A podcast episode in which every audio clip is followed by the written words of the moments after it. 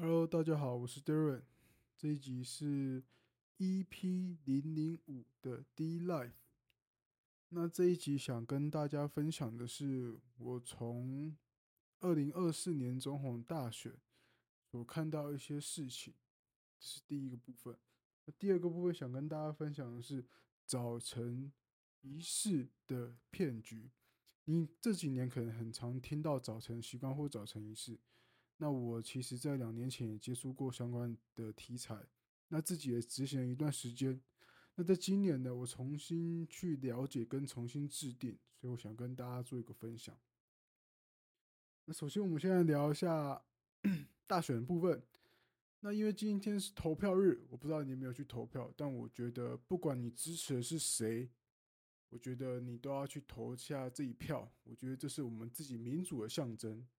那至于支持谁，我觉得每个人的环境、每个人的理念、每个人的职业都不一样，所以他们相对来讲，哪一个候选人的政见可能有打动你，所以你还会去支持他。那我觉得就是尊重每一个人。那我想讲，我观察到的事情是，我觉得今年的选举非常的异常的。高亢跟激昂，我不知道大家有没有这样感觉。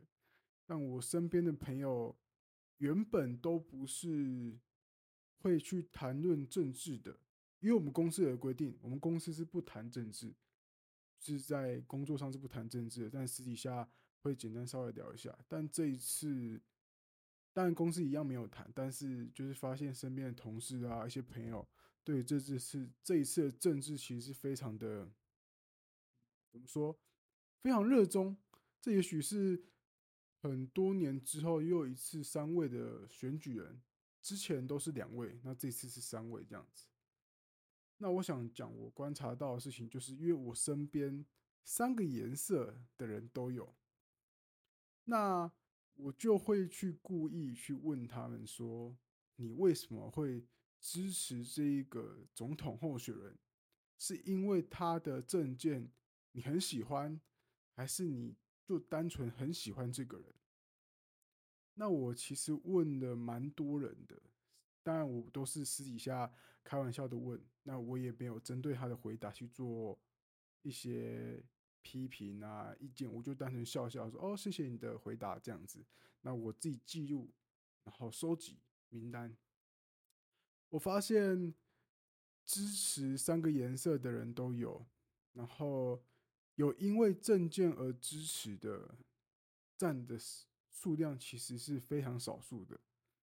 那有因为 A、B 都做得很不好而选择 C 的也蛮多的。那我自己总结归类下来就是，有些人只是单纯的支持而支持，而第二种是跟风性的支持，就是他身边都支持某一位候选人。所以他就觉得他自己应该也要支持那个候选人，而真正第三类的人，就是他们有去看证件，然后比对完之后，他觉得哪一个证件是最符合他的想法，跟他认为台湾未来应该怎么走向的部分，所以他选择那一位支持者。当然，我也有听到另外一类的同事或者朋友跟我说。其实证件什么的都是其次，能不能做到才是重点。因为他说台湾这几年来讲的话，蛮多候选人都是开空头支票，所以他觉得那些证件其实有跟没有也差不多。即便有，到时候也是有可能也是做不到的。所以他认为要找选出一个真正能做事的人，这样子才有它的意义。所以这是我这一次观察下来的结果，不知道你的感受如何？你觉得今年选举的热度如何？那第二 part 呢？我想跟大家聊聊，就是关于早晨习惯的骗局。很多人会称它为早晨习惯，或者说早晨仪式。那我大概是在两年前接触到这个名词，那时候蛮多国内外的 YouTuber 都有在做。成功高效的人士的早晨习惯，那我就是那种会把它点进去看，看完之后会把里面那些人都在那些成功的人都在做的事情，那哪些事情是我也可以跟着做的？那会不会我做完呢，就我也会成功？那殊不知，其实是我觉得是一场骗局啊。那为什么会这样子？我这一两年之后有做一些研究，然后看了蛮多的书。然后最近也在大量看一些国内外的影片之后，我总结了几点。第一个就是说，如果你的早晨习惯太复杂，那就是把你的意志力花在维持你所谓的自律的早晨习惯。再讲一次哦，如果你的早晨习惯太复杂，那你就是把你的意志力花在维持你所谓的自律的早晨习惯。那为什么会这样说呢？就是说，我们做任何事情都会消耗我们的意志力。那其实我们的意志力应该是拿来做我们最重要的事情，而不是去做那些所谓的早晨仪式。因为那些早晨仪式不一定适合你。这样子，我们这边我就要回归说，早晨仪式的目的是什么？我认为早晨仪式的目的其实是要跟你的目标要息息相关，就是你做的这些。所谓的早晨习惯或是早晨仪式，它是用来服务你的目标，而不是去服务你那所谓的仪式。意味意味着你的这些早上的习惯，如果没有办办法帮你达成你的目标，那这些早晨习惯就一点意义都没有。因为我们多数，如同我在两年前刚看到这一句名词跟这一段影片的时候，应该说不止一段，很多段影片去做研究的时候，都会觉得。好像每天早上坚持做完这个仪式之后，我好像就会成功。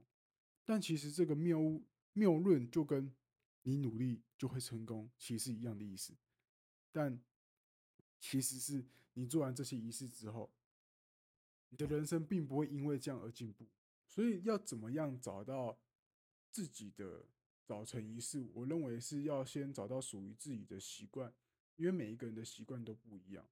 举例，我身边就有早上工作效率很强的，也有晚上工作效率很强的。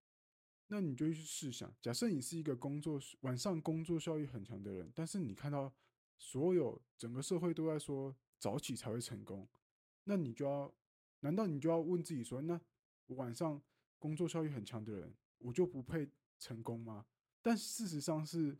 错的，是因为其实我也有很多身边的朋友是晚上工作能力很强的，他一样晚起，但他的成就比那些早起的成就还要好。所以我认为这个是每一个人都不一样的。我们不应该是去看别人的习惯之后直接照抄照抄过来，然后执行，然后就认为这样自己会成功。我们应该去找寻自属于自己的习惯，而这些习惯。它必须跟自己的目标有所挂钩。举例想成为厨师，那每天练习做料理，就跟你成为厨师这个目标有所挂钩。举例想成为作家，那每天练习写文章，就跟你成为作家这个目标有所挂钩。而这些事情，就是你可以安排进去属于你自己的习惯，而你每一天都要做的事情。接着，我想跟大家分享我自己正在执行的早晨习惯。我每一天早上起来之后呢，我会用最快速度换装完毕，然后去隔壁的公园进行慢跑或是快走。结束之后回到家，我会让自己冲冷水澡，让自己的身体跟精神彻底的醒过来。那这一点我自己实测是非常非常有用，不管天气冷热，我都一定会冲冷水澡。然后呢，我会泡一杯咖啡，然后进行冥想，大概十分钟左右。结束后，我会阅读。那阅读的话，会看当天的状况，每天阅读十页到二十页，或是长的话可以到二十分钟。那读完之后呢，我会进行一整天的工作计划。结束后，我就会准备服装，然后去公司上班。这是我目前自己在执执行的早晨计划。那我会这样子计划的原因，第一个是我希望我的身体、我的心灵都是健康的，我的工作是有效率的。所以我现在所有的早晨习惯都跟这三个我刚刚上述所说的有关系。每天早上让自己去慢跑或是快走，接触阳光，这是让身体变更好的。然后冥想是让自己的心灵变更好的。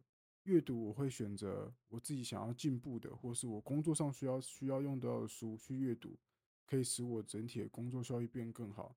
那每一天去制定自己的工作计划，也是为了让自己在一整天的工作效率可以更变得更棒。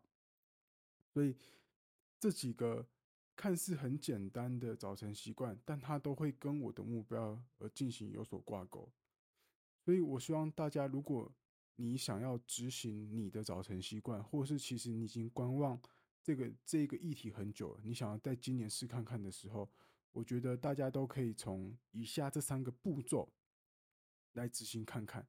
那第一个就是不要设计太复杂的仪式，就是你可能要一一个早上要做十几件事情，那你的精神力就会跟你的意志力就会全部耗尽，因为你要做那太多的事情。那第二点就是你所有设计的仪式都必须跟你的目标有所挂钩，意味着你必须先知道你自己要什么，你再来设计这些才有意义。如果你不知道你要什么，那你设计太多，你规划再多，都是毫无意义的。最后一点是选择性自律，因为你必须了解，你不可能在所有的事情上面都非常自律，非常有专注力，非常有意志力。所以你必须找到那一件最重要的事情，然后把你所有的意志力跟专注力都花在那一件事情上面。那其他小事情，你就可以比较随意的去做。这样子，你一整天下来，你就可以把你的精神力花在最重要的那件事情上面，那这样你才能朝着你的目标前进。那希望这一集的分享可以帮助到你。那如果你有任何的疑问，或是你本身也有在执行这一个早晨仪式，然后你有不同的看法，都欢迎来我的 IG 找我，或是在我的 YouTube 留言。那我们这一集就到这边了，拜拜。